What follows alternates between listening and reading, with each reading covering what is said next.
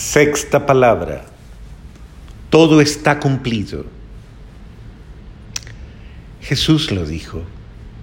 Mi alimento es hacer la voluntad del que me ha enviado. Jesucristo nos ha mostrado, con su palabra y con su ejemplo, esta lección. Él nos ha enseñado a ser discípulo del Padre, porque ama su voluntad. Si somos sus discípulos y lo acogemos como a nuestro Maestro, debemos, igual que Él, hacer la voluntad del que nos envía, para que seamos luz y sal del mundo. El discípulo bueno es aquel que asimila las enseñanzas del Maestro, las practica viviéndolas, vive y practica su palabra. Para eso se descubre escogido. Va y es testigo, testifica cuánto sabe de Él, cuánto conoce de Él. Lo cuenta con alegría, con gozo, con entusiasmo.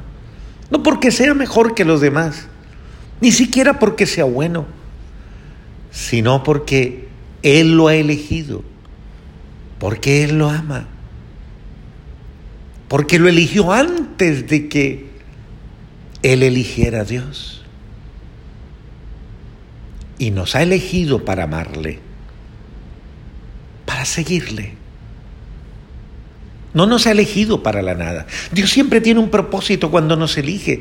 Y en ese propósito está que seamos testigos de su amor por eso quiere amarnos. Pero quiere primero que todo que nosotros, cada uno de nosotros, derrumbemos nuestro yo. Que nos anonademos en lo más profundo de nuestro ser. Para que Él pueda decirle como a Pedro, tú eres piedra. Para que podamos ser el fundamento de su gracia.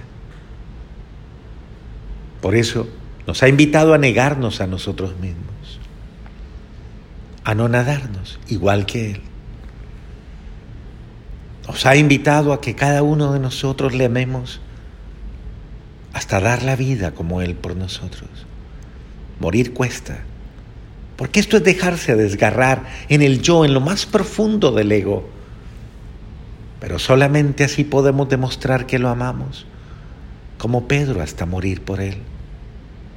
Morir por Jesús es dejar que su voluntad se cumpla en nosotros, como Él nos lo ha enseñado, dejando que se cumpliera la voluntad del Padre en Él.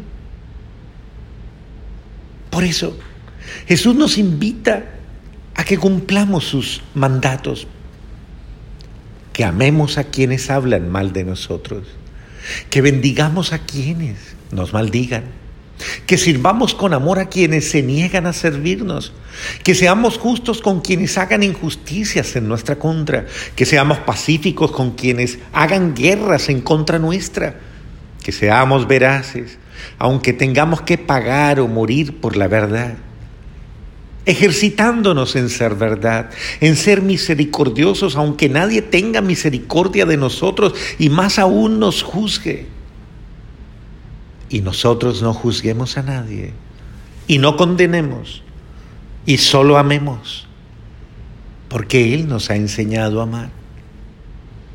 Que todos sepamos escuchar esta triple llamada de Jesús a Pedro. Pedro, ¿me amas más que los demás? Pedro, ¿me amas como yo te amo? Pedro, ¿me amas hasta morir por mí? Esto es exigente. Dios es celoso y nos enseña a morir por Él en cada instante, no solo en lo físico, sino en lo profundo de nuestro ser, a bajarnos hasta no ser, para que sea Él en nosotros. Y esto muchas veces implica renunciar a nuestros criterios personales y a muchas situaciones de autoestima para que Él viva en nosotros. Así podremos decir algún día, todo está verdaderamente consumado. Recuerda, solo cuando se coloca la última piedra en una construcción es posible decir, todo está terminado. Igual Jesús, cuando permite que se cumpla en él la voluntad de su Padre para que se extienda su reino. Estamos construyendo el reino de Dios y estamos poniendo las piedras, los cimientos, las bases de esa nueva vida en Él. Por eso, no es nuestro reino, es el reino de su amor. Jesús es el reino que debemos implantar en nuestras vidas para que more en mí. Por eso, como dice el apóstol Pablo, debemos trabajar hasta llegar a la estatura de Cristo, a la altura de su gracia. Si tú eres mi Señor y mi Dios, haz en mí tu obra completa.